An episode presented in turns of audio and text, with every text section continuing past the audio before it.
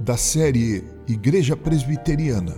Quem somos e no que cremos hoje, pretendemos falar sobre a Trindade Excelsa ou a Triunidade de Deus.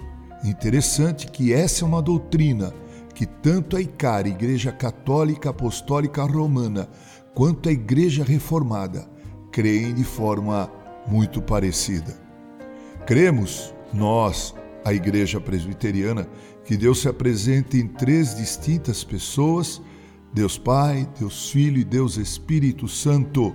São três pessoas, mas um só e o mesmo Deus, da mesma essência e da mesma natureza. É verdade.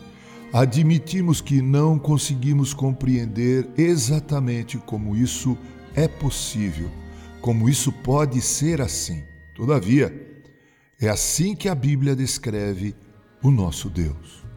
E se cremos que a Bíblia é a palavra de Deus, não podemos e nem devemos questioná-la, ainda que não entendamos tão facilmente como compreendemos outras doutrinas na Bíblia Sagrada.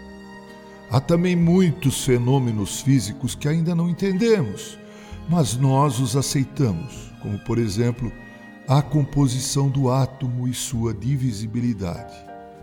A respeito da triunidade de Deus, por favor, leia Deuteronômio capítulo 6, verso 4 e João capítulo 1, verso 1.